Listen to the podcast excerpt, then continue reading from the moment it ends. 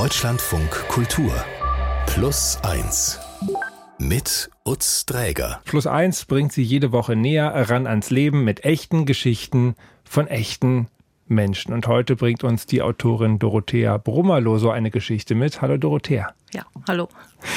Dich, deine Arbeit, deine Feature und Beiträge könnten unsere Hörerinnen und Hörer unter anderem aus den Zeitfragen bei Deutschlandfunk Kultur kennen. Äh, dich interessieren aktuelle politische Themen. Und es gibt aber oft auch noch so einen Medizinbezug. Kannst du sagen, woher diese Ausrichtung kommt?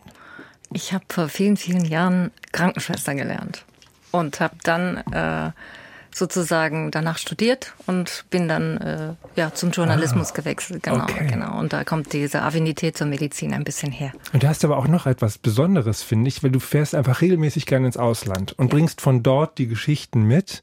Ähm, ich weiß heute ein bisschen mehr als sonst über die Geschichte. Die heutige Geschichte ist dir in Kanada begegnet oder du hast sie dort gesucht dir. Nimm uns doch mal mit. Ja, also die Geschichte spielt in Kanada und es geht darin um das dunkelste Kapitel des Landes und der Protagonist meiner Geschichte ist ein Überlebender dieses Kapitels.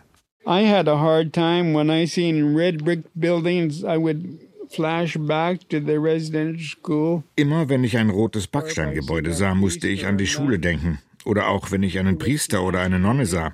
Es hat mich zurückgeworfen. Das ist sehr schwer. Wir müssen das heilen. Denn ich möchte nicht, dass meine Enkelkinder mit meinen Problemen aufwachsen. Because I don't want my grandchildren to be brought up with my ills. Also das ist Raymond Tony Charlie, kurz Ray genannt. Ray ist heute 72 Jahre alt und lebt in einem kleinen Ort im Westen Kanadas auf Vancouver Island. Und ihn habe ich eben auf meiner Recherchereise über die First Nation kennengelernt. Die First Nation, so nennen sich die indigenen Völker, mhm. die lange vor den europäischen Siedlern in Kanada gelebt haben. Ne? Und Ray ist Angehöriger der First Nation, besser gesagt der Penellicut First Nation. Das ist ein Stamm im Süden von Vancouver Island. Und in seiner Geschichte geht es um die sogenannten Indian Residential Schools. Das waren Internatsschulen und auf die mussten die indigenen Kinder gehen. And I was always such a little guy. I was never very large or tall like my brother. Und ich war immer so ein kleines Kerlchen. Ich war nie so groß oder hochgewachsen wie mein Bruder. Ich war immer so freundlich und großzügig zu allen und ich wollte immer mit allen befreundet sein. Das machte mich sehr anfällig für alles, was passierte. That made me very susceptible to whatever happened. In Rays Geschichte geht es, das wurde mir von der Redaktion vorab mitgeteilt, das möchte ich Ihnen auch nochmal ganz deutlich vorab sagen, um Gewalt, um sexuellen Missbrauch und auch um Suizid. Daher die Bitte an Sie, also wenn Sie ahnen oder wissen, dass Ihnen diese Themen nicht gut tun, dann hören Sie sich das doch heute bitte hier lieber nicht an. Es geht, das kann man aber auch sagen, in Dorothea in Rays Geschichte, aber auch um Stärke und Mut, oder? Ja. Denn Ray ist zwar hier, man hört es ja, ein älterer Mann mit brüchiger Stimme und er nutzt auch einen Gehstock, aber gebrochen hat ihm sein Schicksal eben nicht. Seine Geschichte erzählt von einem starken Mann und dessen Kampf gegen Unrecht und Diskriminierung. Und für diesen Kampf nutzt er, das wird am Ende vielleicht etwas überraschen, modernste Mittel.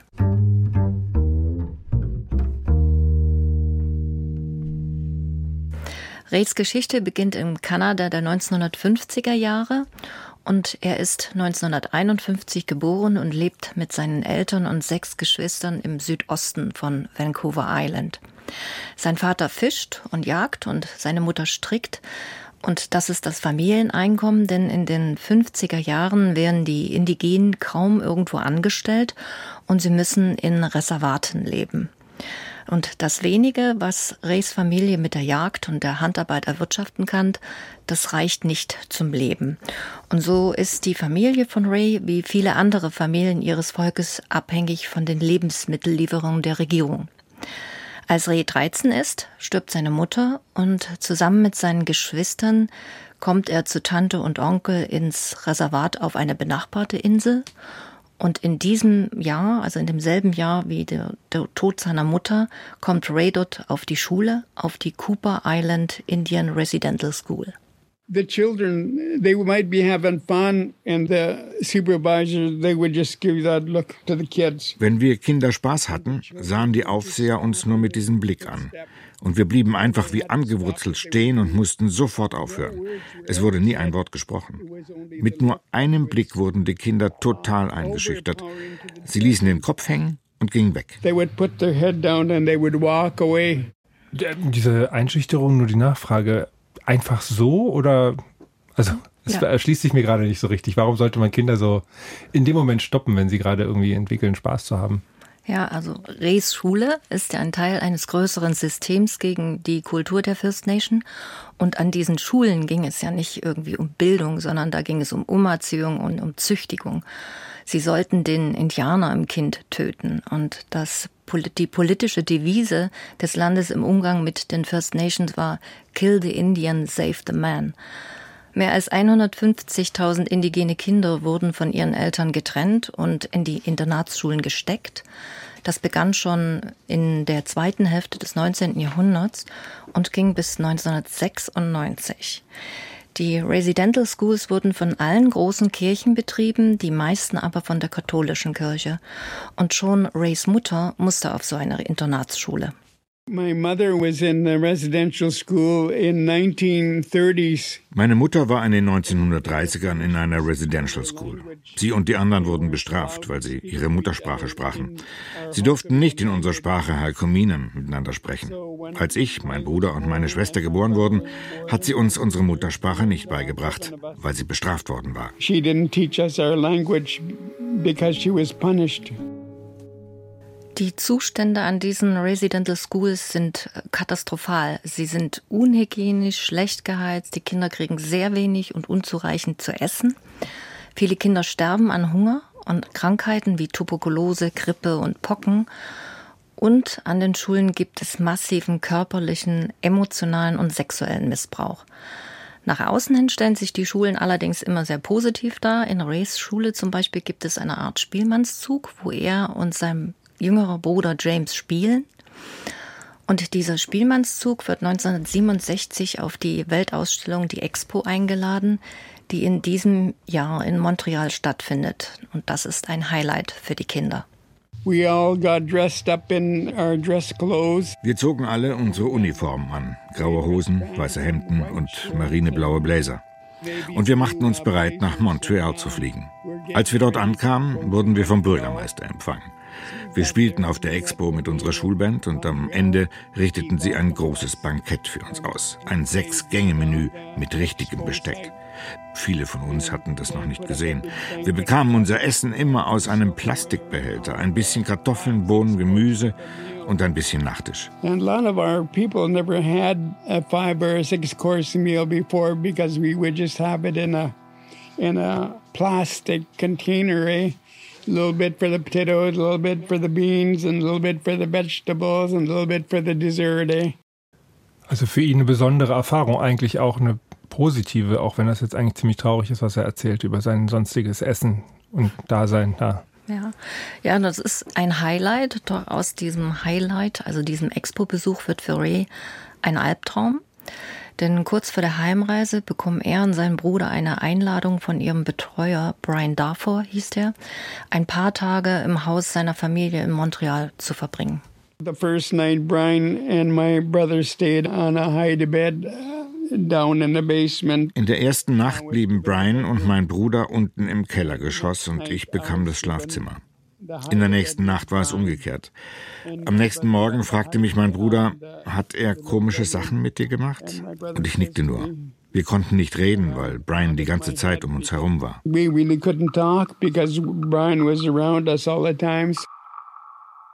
Die Brüder blieben einen Monat im Haus der Familie Darfur und wurden dort von ihrem Betreuer mehrfach sexuell missbraucht. Nach dem Sommer muss Ray dann nicht mehr nur tagsüber an die Schule, sondern komplett in das Schulinternat ziehen und dort geht der Missbrauch weiter. And my new supervisor, who was called Glenn Dowdy. Mein neuer Betreuer Glenn Dowdy gab mir ganz hinten ein Zimmer für mich allein. Da war nur ein Etagenbett drin. Eines Abends kam Dowdy und lud mich auf sein Zimmer ein, um mich kennenzulernen. Ich hatte keine Ahnung, was er vorhatte. You know, I had no idea what his intentions were. So anyway, I couldn't sleep that night. I was very shocked. I was very scared. Ich konnte in der Nacht nicht schlafen. Ich war sehr geschockt, ich war sehr verängstigt. Also lag ich die ganze Nacht da und versuchte mich zu beruhigen. Am nächsten Morgen ging ich zurück in mein Zimmer und war sehr müde. Ich habe mich angezogen und bin zur Schule gegangen. When I was really tired, I got dressed and went to school.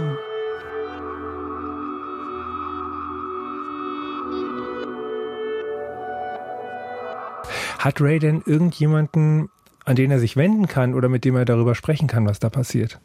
Nein, an der Schule gibt es keine Vertrauensperson, zu der Ray gehen kann. Im Gegenteil, dort herrschen ja Gewalt und Schrecken. Mhm. Und unter den Kindern wird die Schule auch Alcatraz genannt, wie die berühmt-berüchtigte Gefängnisinsel der USA. Und neben dem sexuellen Missbrauch erlebt Ray viele andere Misshandlungen. Erst an dieser Schule und später als Teenager muss er noch einmal auf eine andere wechseln. Er wird brutal geschlagen und einmal bekommt er eine Zahnbehandlung, eine extrem schmerzhafte Zahnbehandlung ohne Betäubung.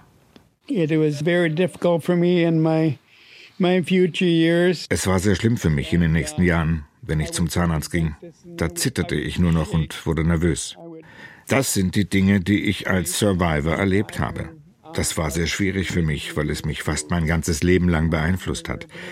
Ich konnte mit niemandem über den sexuellen Missbrauch sprechen.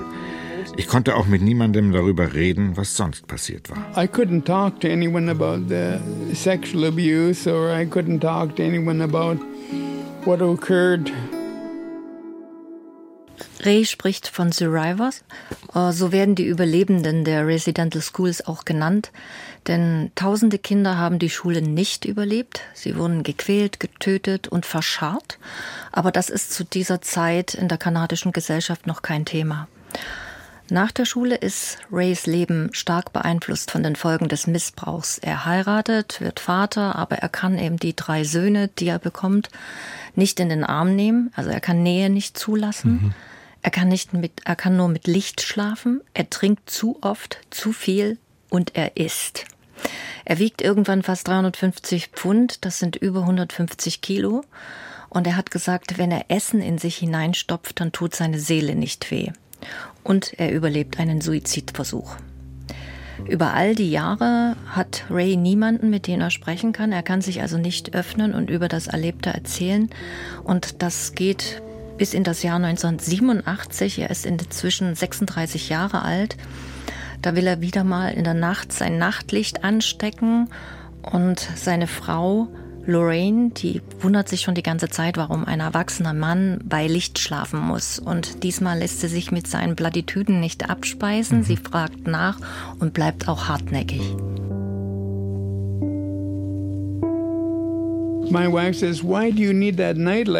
Meine Frau fragte, wozu brauchst du das Nachtlicht? Ich sagte, ich will mir nicht im Dunkeln die Zehen stoßen. Sie fragte nochmal, wozu brauchst du es? Ich sagte, ich will mir nicht das Knie am Bett stoßen. Dann fragte sie, warum? Warum brauchst du es wirklich? Sie sagte das zehnmal und schließlich sagte ich ihr, dass ich im Dunkeln sexuell missbraucht wurde. Das war das erste Mal, dass ich es überhaupt jemandem erzählt habe. So, that was the first time I told anybody. Er ist ja selber sehr bewegt, als er dir das erzählt. Ähm, ist auch wirklich sehr bewegend, muss ich sagen. Ihm war das aber immer auch klar. Ne? Es ist jetzt nicht, was er irgendwie verdrängt hatte, sondern er hatte nur nie jemanden gefunden, um darüber zu sprechen. Ja, also er hat niemanden zu sprechen gehabt. Ja.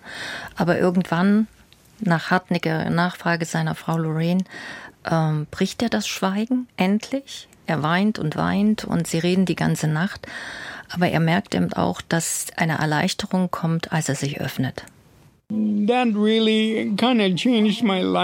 diesem Tag an hat sich mein Leben wirklich verändert, weil ich mich damit beschäftigen musste, was mit mir geschehen war. Ich schätze, ich wollte fort aus dieser Region, an einen Ort, an dem ich gesund werden kann.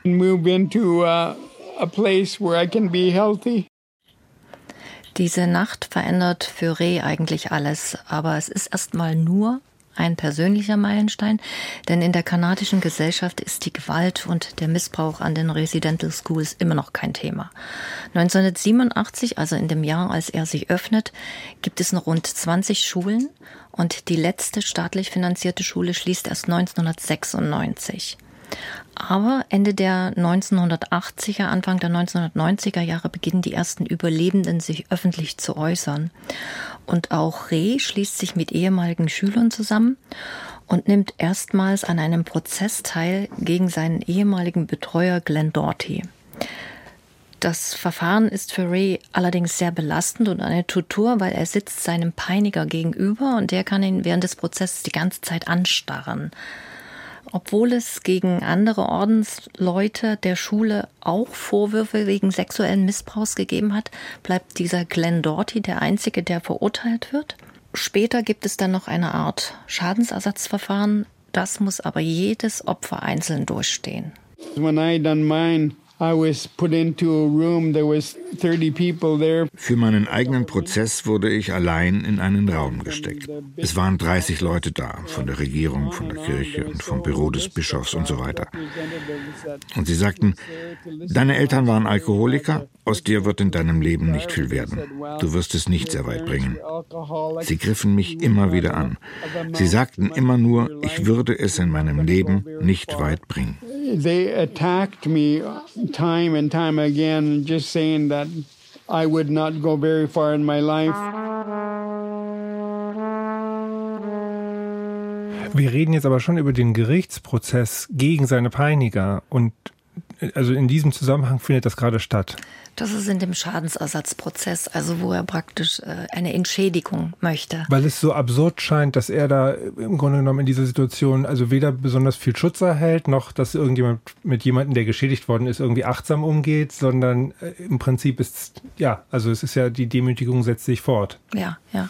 Das ist erst viel später geändert worden, dass man Opferbeauftragte mit dazugesetzt hat, aber in, zu Rays Zeit war das genauso eine Farce. Es ist eine Demütigung vor dem Herrn, wie man immer so schön sagt. Und Reh bekommt am Ende als Opfer 2000 kanadische Dollar Entschädigung. Mhm. Erst Jahre später wird sich die kanadische Regierung dazu entschließen, den Überlebenden der Residential Schools höhere Entschädigungen zu zahlen. Die richtige Bewegung in die Aufarbeitung kommt allerdings eben erst in den späten 2000er Jahren. Bis 2007 reichen 15.000 Personen Klage wegen sexuellen und körperlichen Missbrauchs an den Schulen ein. Und das ist natürlich eine Zahl, da kann die kanadische Regierung nicht länger wegschauen. Sie setzt 2008 eine Truth and Reconciliation Commission, eine Wahrheits- und Versöhnungskommission ein. Diese Kommission soll das System des Unrechts und der Gewalt gegen indigene Kinder aufarbeiten und dokumentiert Aussagen von über 7000 Zeugen über mehrere Jahre.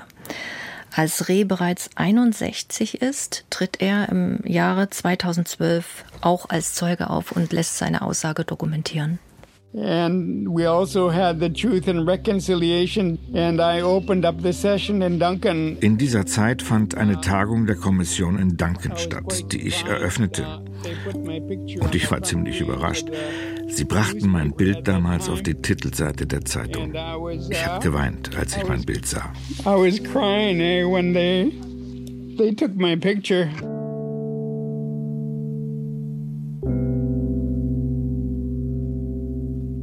Immer noch berührt. Ja, ja. Denn bis dahin haben, ist den First Nation ja nicht geglaubt worden. Sie sind ja als Lügner dargestellt worden und jetzt glaubt man endlich, was sie erzählen. Und Ray tritt zu dieser Zeit nicht nur auf Prozessen auf, er beginnt auch endlich etwas für seine psychische Gesundheit zu tun. 2013 beginnt er mit einer Traumatherapie. Und mit Hilfe seines Therapeuten lernt er nicht mehr zusammenzubrechen, also wie jetzt, äh, wenn er über den Missbrauch redet. Und er bekommt seine Emotionen unter Kontrolle und wird auch nicht mehr so schnell wütend. Und was für ihn besonders wichtig ist, er kann endlich ohne Nachtlicht schlafen. My counselor says to me one day, I think you should write a book. Eines Tages sagte mein Therapeut zu mir, ich finde, du solltest ein Buch schreiben. Was mich ziemlich überraschte, denn ich dachte, ich könnte nicht gut schreiben. Kann ich auch nicht. Ich kann zwar reden, aber nicht sehr gut schreiben. I can talk, but I don't write very good. Warum kann der Therapeut da besonders ihn irgendwie im Blick gehabt haben? Oder ist es vielleicht andersrum eher so, dass er das Gefühl hätte, es wäre für Ray einfach auch was Gutes, das so zusammen zu sammeln und vielleicht auch von sich zu schreiben? Ja, also weil er so lange geschwiegen hat, mhm. glaubt er, dass das Buch ganz gut ist.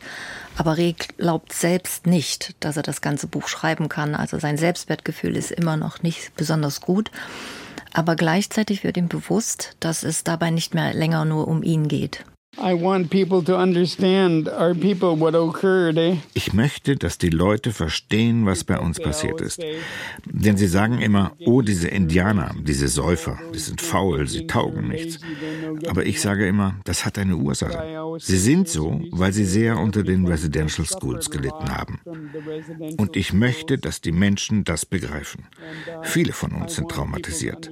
Viele von uns werden jeden Tag durch irgendwas daran erinnert. Und es ist unglaublich kompliziert, weil wir Erfahrungen gemacht haben, über die zu sprechen sehr schwer ist. And it's very difficult because we have experiences that are very hard to talk about.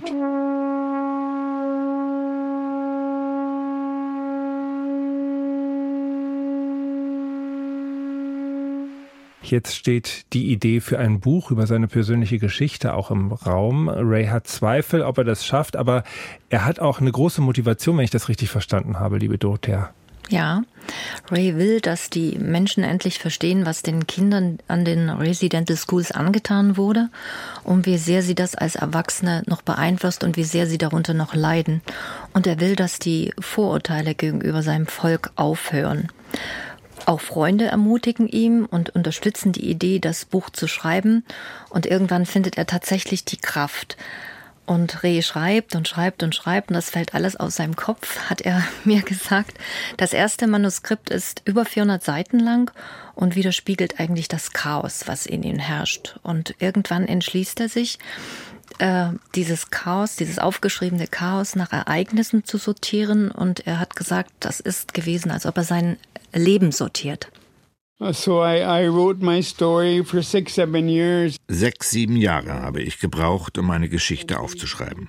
Und jedes dieser einzelnen Ereignisse in meinem Leben war sehr schwer für mich.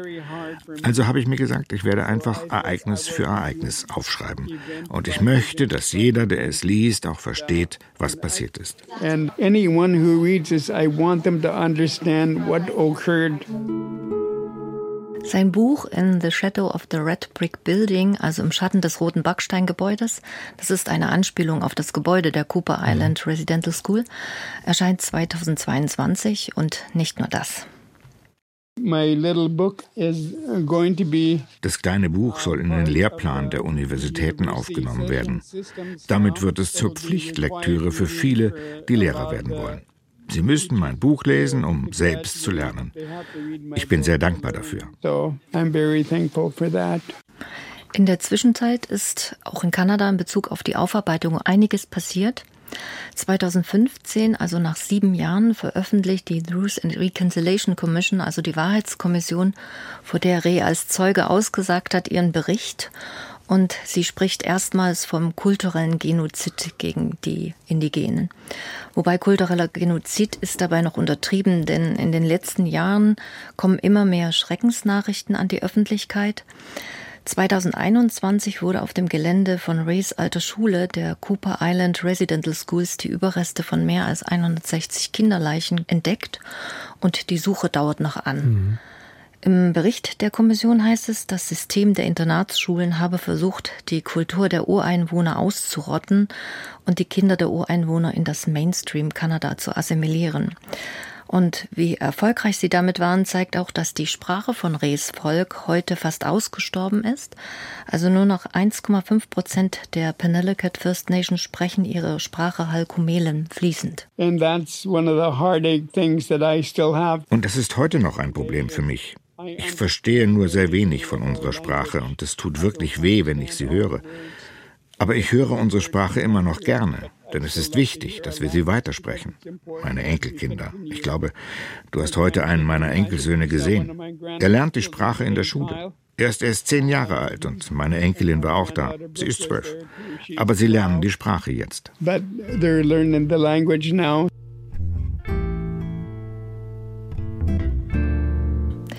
Und ausgerechnet das, was die Internatsschulen den Kindern austreiben sollte, also ihre Sprache und Kultur, stärkt die Überlebenden heute. Also die Tradition der Schwitzhütten, das Trommeln, die Tänze wurden wieder aufgenommen.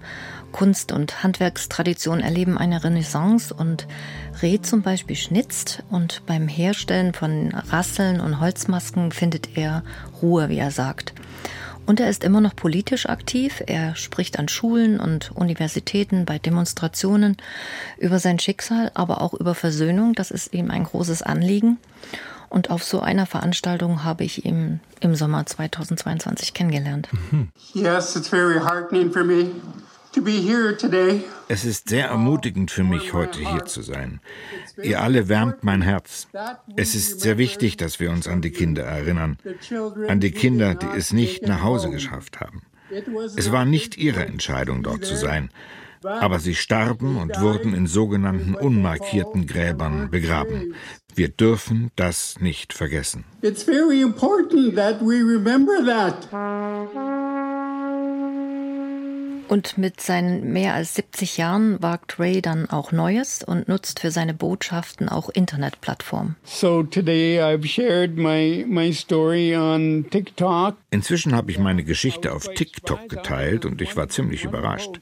Ich habe nur einen Beitrag gemacht und mein Sohn sagte, du hattest 60, 70.000 Aufrufe und jetzt sind es schon über 100.000. Ich war wirklich ziemlich überrascht. Und mein Beitrag wurde über 150.000 Mal angesehen. My posts I've been viewed over 150.000 now. Reh teilt inzwischen regelmäßig Videos auf TikTok und erzählt dort über das Unrecht an seinem Volk. 111 Videos hat er auf seinem Kanal schon und jetzt im November 2023 hat er mehr als 17.000 Follower. Allerhand, muss man sagen, für einen älteren Herrn äh, zumal. Und ich sehe gerade ein Bild von dir und ihm, das wurde mir zugeschickt von euch beiden, ja. wo ihr sehr herzlich, ich muss auch sagen, Ray sehe ich jetzt zum ersten Mal, äh, ja, einfach ein älterer Herr mit einem wirklich ausgesprochen freundlichen, warmen äh, Lächeln ähm, wo ihr zusammen auf einem, an einem Sessel sitzt. Wie war denn diese Begegnung mit ihm?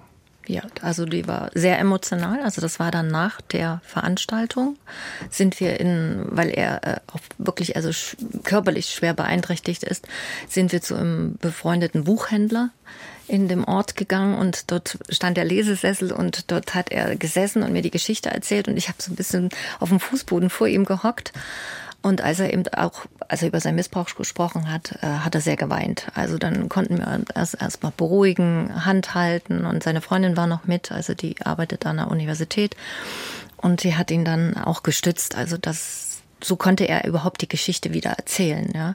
Und das ist ein unheimlich liebenswerter Mensch, unheimlich nett, freundlich und er kann das, auch wenn diese Geschichte so schwer ist und schwer verdaulich, er spricht ohne Hass, ja. Also das ist auch cool, also dass er nicht hasserfüllt ist, sondern er möchte es erzählen und er möchte, dass Gerechtigkeit widerfahren wird. Warum ist es dir wichtig gewesen, diese Geschichte, Race-Geschichte zu erzählen?